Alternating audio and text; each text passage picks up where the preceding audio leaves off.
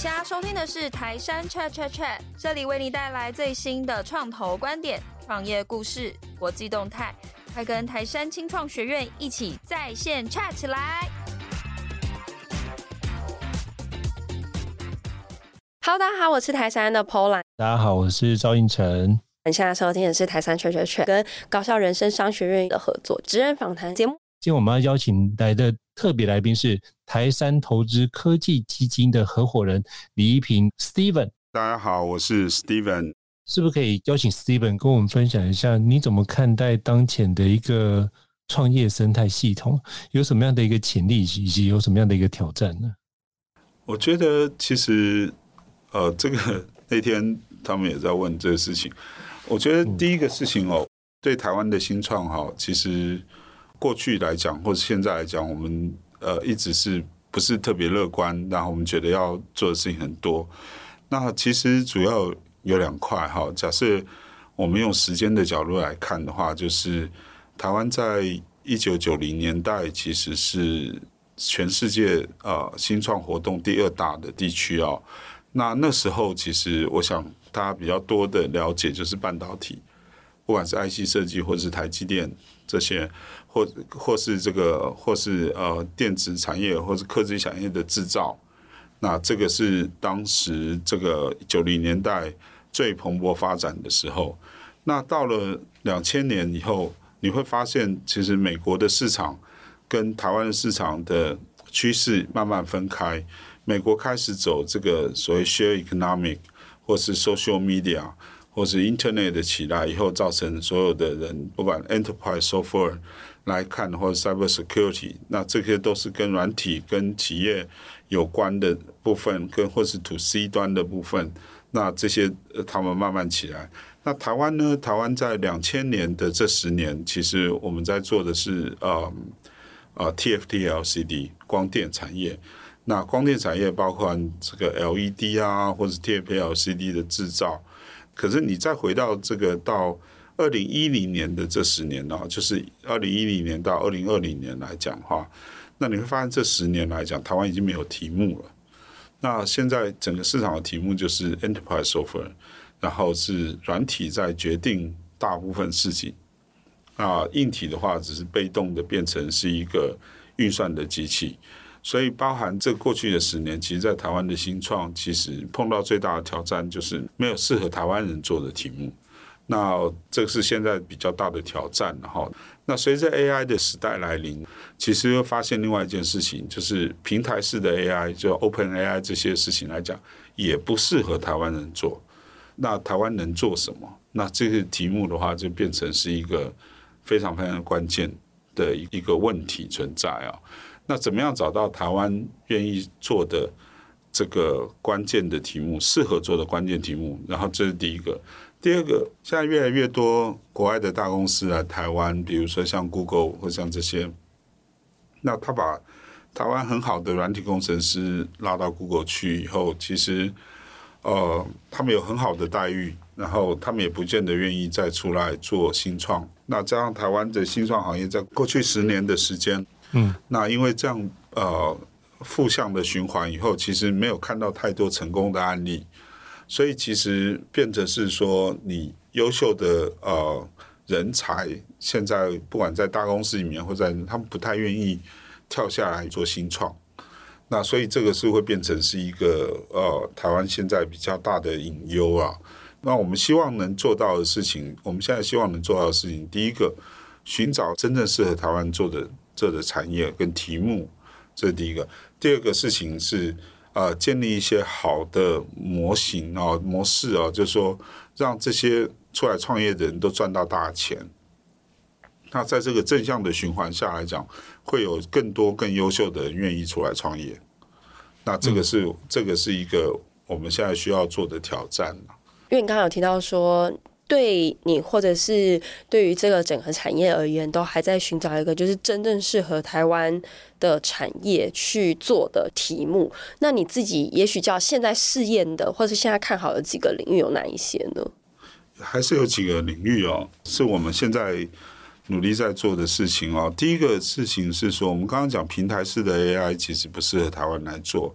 那台湾比较适合做的是垂直产业的 AI，就是跟产业 domain knowledge 接近的 AI。那你怎么样利用 AI 的工具，让你在垂直这个 vertical 领域里面呢，能够有更好的赋能，然后让你这个能力会更强，然后在这个行业里面的竞争力更强。那这件事情，那第二个事情其实不可讳言的，就是说制造业还是台湾的一个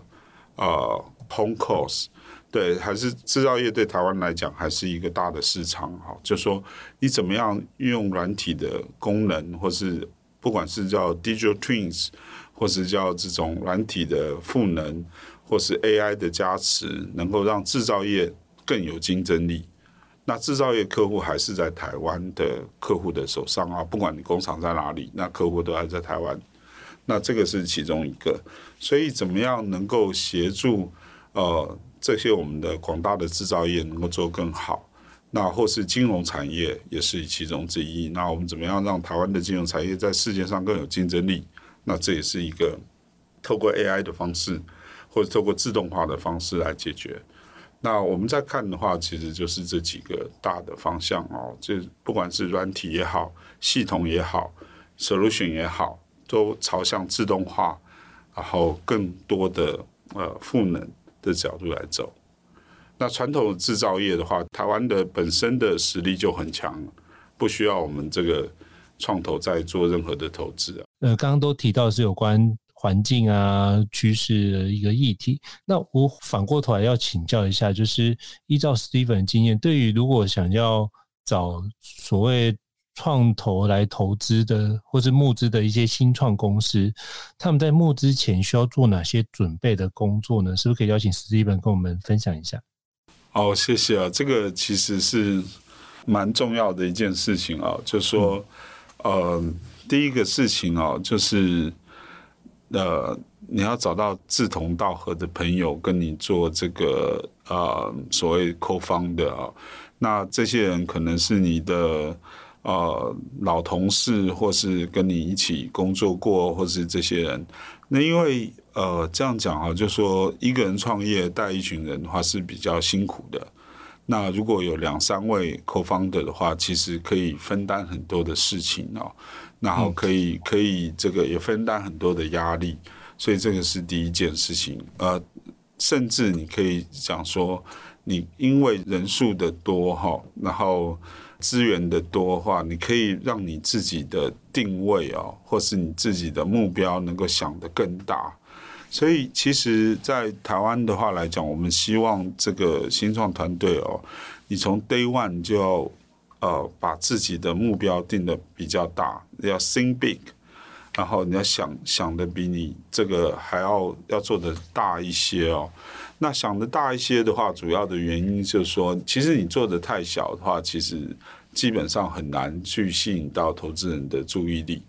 那第二个事情，你做一个小的事情的话，是不是值得你放掉一个所谓的专业经理人的一个角色，然后抛弃这个你既有的薪资，然后出来创业做这件事情？那是。不合逻辑的啦，哈，就是比较没 sense 的情况是说，你可以找到一个好的团队，你做一个很好的产业发展的趋势，你知道市场要什么，就是可能呃，刚刚对不起，我刚刚从稍微整理一下这样几个事情啊。第一个是你要找到好的 co-founder 这个跟你共同创业人，第二个你要把你自己的目标想得大一点，第三个你要知道你要做的这个行业做的这件事情的。真正的市场需求是什么，而不是你会什么。那现在大部分的比较大的问题是说，有一些团队是因为我会做这件事情，我比如说我在学校做这件事情做了二十年，那我只会做这件事情，但市场要什么我不知道。这样的情况下的话来讲话，就是说会做到一个事情面说，哎，我东西明明做的这么好，为什么人家不买？对，但这个是比较大的问题，因为市场可能根本就没有这个需求。那你没有办法了解市场的需求的时候，其实你在做的新创都容易走偏路，然后走歪掉，或是这些事情。所以你在 day one 的时候，你就要找你未来的可能的第一个客户是谁，大客户是谁，然后努力的去从他那边知道他的需求是什么，那你做他需要的东西，那这个东西的话会增加你的成功率非常的多。这是第三个，第四个事情是你要刚开始的时候，你就要集中你的资源去挑战一个大的客户，你不要想着从一个小的客户开始做，小的客户的需求不见得是大客户要的东西。嗯哼，好，这不见得是市场的需求，这是第一个。第二个，你做了一个小客户以后，你要再往下再做第二个客户的时候，你前面做的事情都。呃，没有特别给你带来任何的 reference 的效果。比如说，你今天做的第一个客户是日本的某一个保险公司，它的规模可能是台湾十七家产寿险公司加起来还要大。那你做的这个公司，跟你做一个台湾的第十五名的保险公司做完以后，你同样花两年时间做到这个客户，那你你如果做日本的一个大呃，公司以后，你再回过头来做台湾市场的时候，发现这十七家公司会直接用你的东西，那你可能在做第二间客户的时候，你只需要两个礼拜的时间。嗯，但是如果你今天做的是第十五名的公司，做完以后，你再去找国泰或是呃国泰人寿或是这个富邦人寿，他说：“哎，对不起，我从头来，你要再做两年。”所以其实你做的东西没有。让你产生有更大的效益，就要找指标性意义的客户。指标性意义的客户，这个东西要大，要有这个指标性的意义。嗯，对。然后你要从最难的开始做，因为你资源本来就有限，你就只有那么多钱，你就只有两年的时间。那你把你的钱跟时间花在一个指标型的意义的客户，跟你花在一个不是很特别的客户，它差异是很大的。那第二个事情是，你在这两年时间，你就知道你做的东西对还是不对。如果你做错了，你马上跟这个客户谈，他不要这个东西，你就知道哦，我的东方向做错了。那我要改变方向，我也比较快。嗯，你不会做了两年以后才发现，哇，这个东西都不是大家要的。嗯嗯嗯，对，所以这四个东西其实是一个，呃，我觉得是可以给现在台湾的新创，我觉得。你在做公司设立的时候，你就要去想清楚，然后你就要去规划好的事情。那台湾人讲一步一脚印哦，其实，在新创来讲的话是危险的，就是你要想得很大，你要挑战很难，然后你发现你做不到，那表示我这个题目做错了，那我赶快收手。甚至赶快转变方向，你还不会损失太大。嗯嗯，怕是怕你扎了三五年下去，或五年七年。我们看到有些公司设立已经十年了，他还在找方向，那表示就是说他真的从 day one 来讲就已经走偏走错了。选择比努力更重要。对，选择比努力更重要。那你今天出来做新创，就要做一件大事情，嗯，不要做一件小事。嗯嗯。好，感谢就是 Steven 跟我们分享这四点，大家可以好好把这四点斟酌，然后仔细思考一下，或许可以从里面找到一些自己的突破点了。可不可以跟您请教一下？比如说，依您这么多年创投经验，您在看一个新创企业说，如果他还在种子轮或天使轮，你们怎么去判断你要不要去投这间公司或这个新创？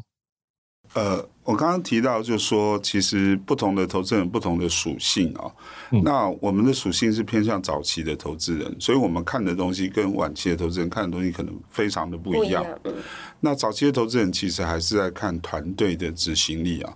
跟团队对市场的了解的呃程度啊，对他要进入的市场了解的程度，跟他的执行力这一块的话来讲的话，其实呃，这个会是最主要的重点。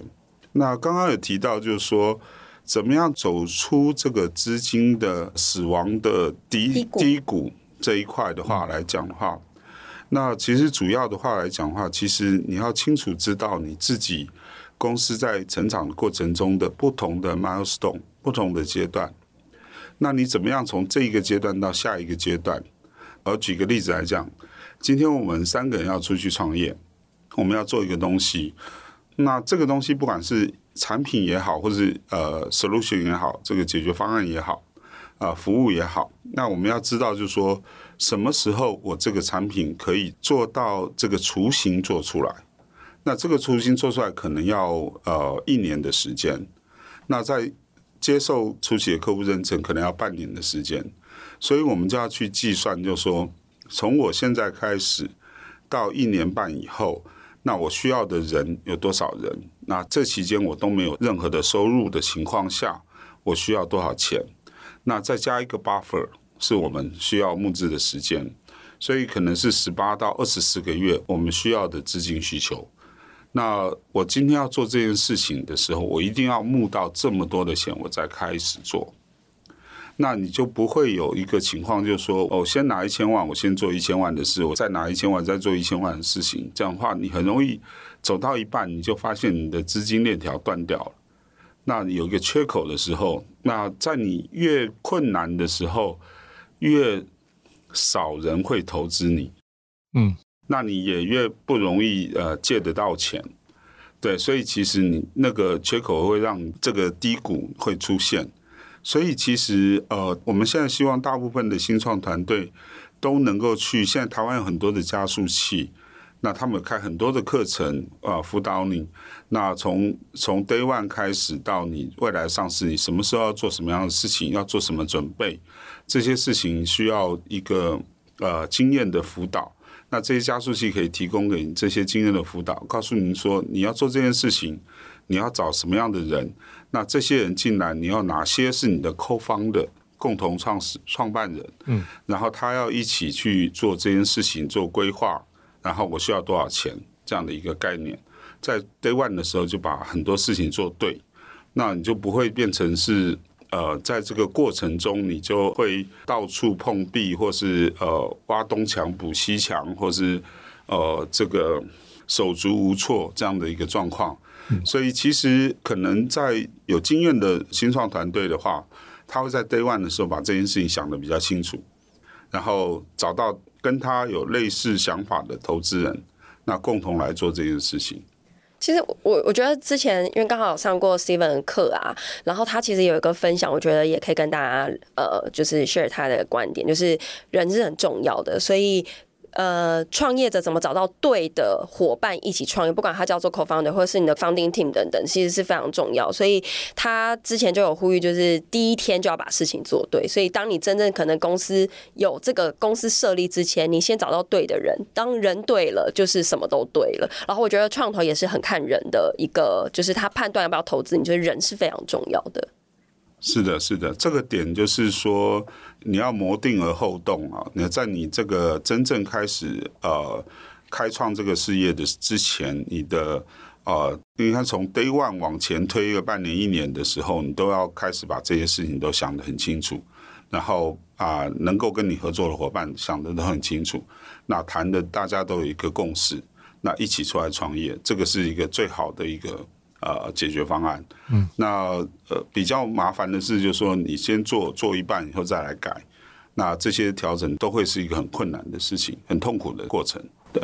是真的不容易。非常感谢 Steven 给我们这宝贵的建议，就从 Day One 就开始能做，把一些事情做好，就能够避免后续的一些潜在的一个议题哦。那最后我也想请教一下，就是 Steven，那如果这几年就是因为包含 COVID 的状态。然后开始有一些资金的逆风，我觉得新创团队普遍来看要募资都比较难募资。那依照您的过去这么多的经验，是不是给现在正在募资的团队或这些新创企业，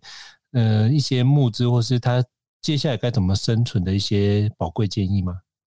哦，谢谢啊、哦。这个事情其实，呃，我想整个大的经济环境就是有时候会上，有时候会下。哈、嗯，那。这个是没有办法的啊，这个潮水会来也会退啊，所以这个包括我们自己的行业也是一样啊，就是基金的募资在线上也是困难的。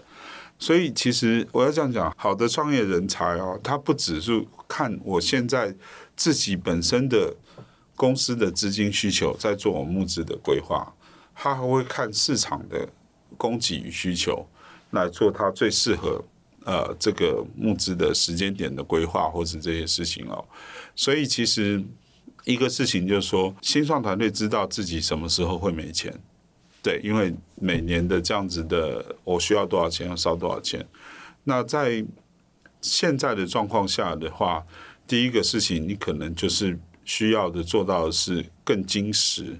更精实的是是把每一分钱呃计算得更清楚。那怎么样的使用？然后你在这个当 turn 的时候，什么要留，什么要放？然后你要知道，就是说你要做到什么样的状况，你才有机会找到钱。那这件事情其实呃呃相相对来讲比较重要。那第二个事情是，嗯、呃，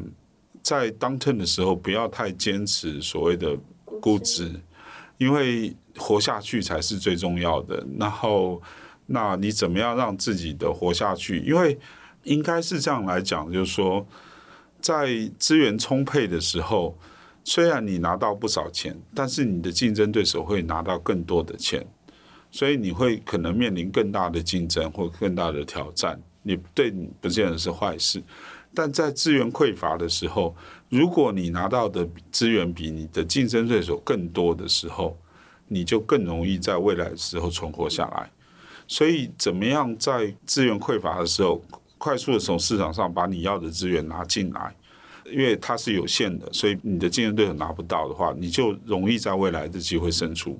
那这一点非常非常重要，而不是就说我一定要怎么样的估值。或是我一定要怎么样子的状况下，才是呃我要这样做，然后然后反而是把这个新创公司带到一个死胡同，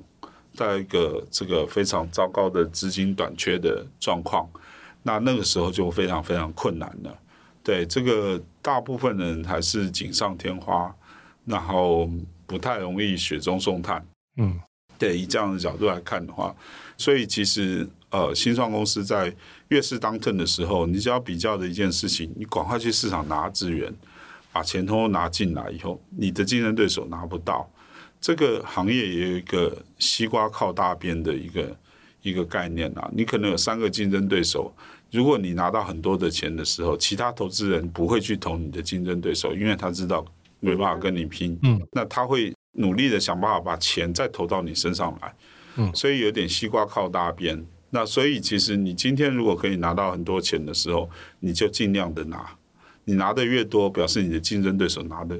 或是说你拿到一定程度的时候，反而别人不太敢投资你的竞争对手，因为他知道你的对手很强，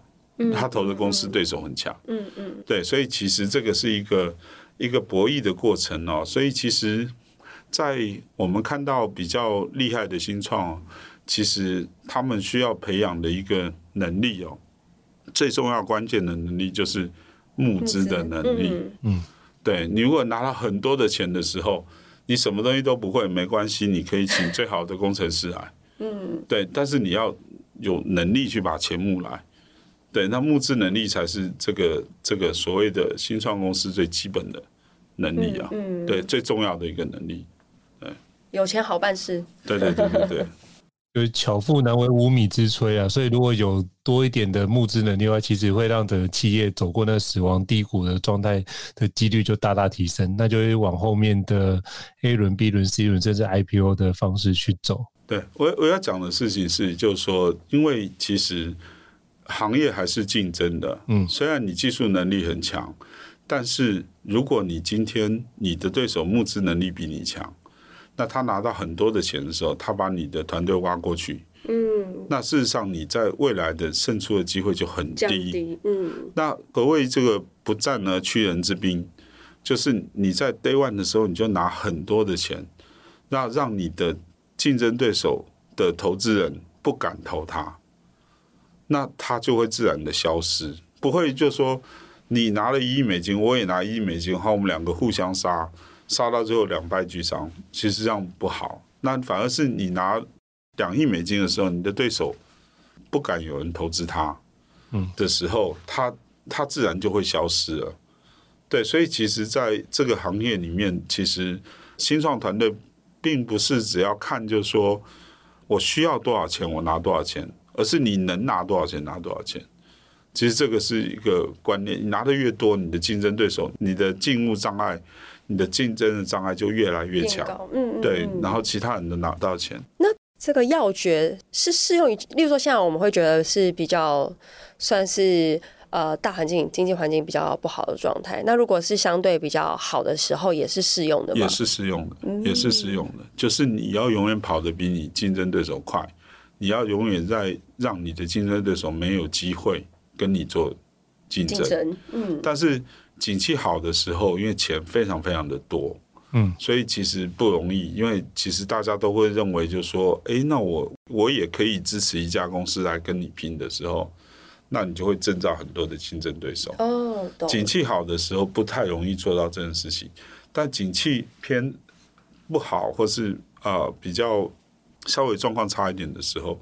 你更要去募资，然后把更多的有限的资源全部拿进来，那你的对手就会在未来的半年一年死掉。可能就会断炊。对对对对对，比气场啊。对对，募资能力是一个新创未来能不能成功的一个关键能力了。那这个东西就说，回过头来就是你有没有办法跟投资人沟通这件事情？对，你有没有办法把你的理念，然后像这个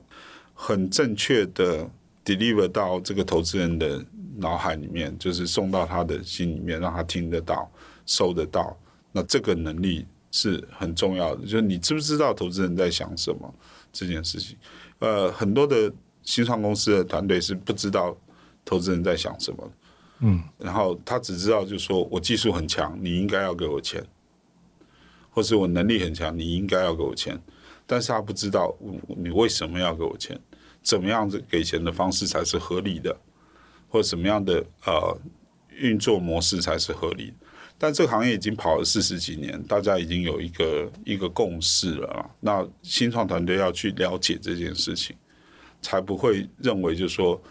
出现一个情况，就是说，哎，我这么厉害，为什么大家都不投我这件事情？我以前有遇过，就是呃，算是身边的例子，就是他们觉得自己技术很强，所以，例如说在募资的时候，其实他就是疯狂的讲我技术很强，我的产品很棒。然后，例如说要谈市场有多大，他就觉得这应该是投资人自己去做功课。就是我也有遇过这种例子，就是他觉得技术就是一切。对，这个是另外一个迷失啊，就是说我们鼓励大家做大事，所以你要知道你。做的事情最后有多大？嗯嗯，对，很多人其实不知道，他只做他想做的事，嗯，或者他会做的事，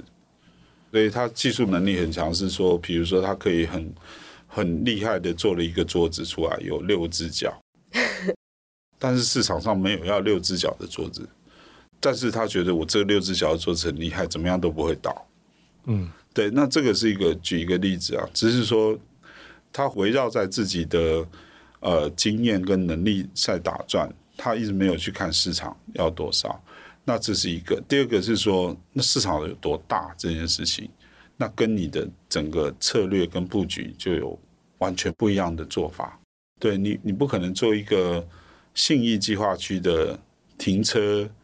网站，那这么小，对不对？那能够有多少台？那你好歹要做一个是。呃，东北亚的停车网站，或是方便大家停车，或是呃连锁停车，这个我随便举例，对，那你的做法就不一样了，对，但是这个事情就是跟你想的大小，跟你实际的能力，跟你对于市场的观察的敏锐度，就说我我怎么去知道这个市场要什么，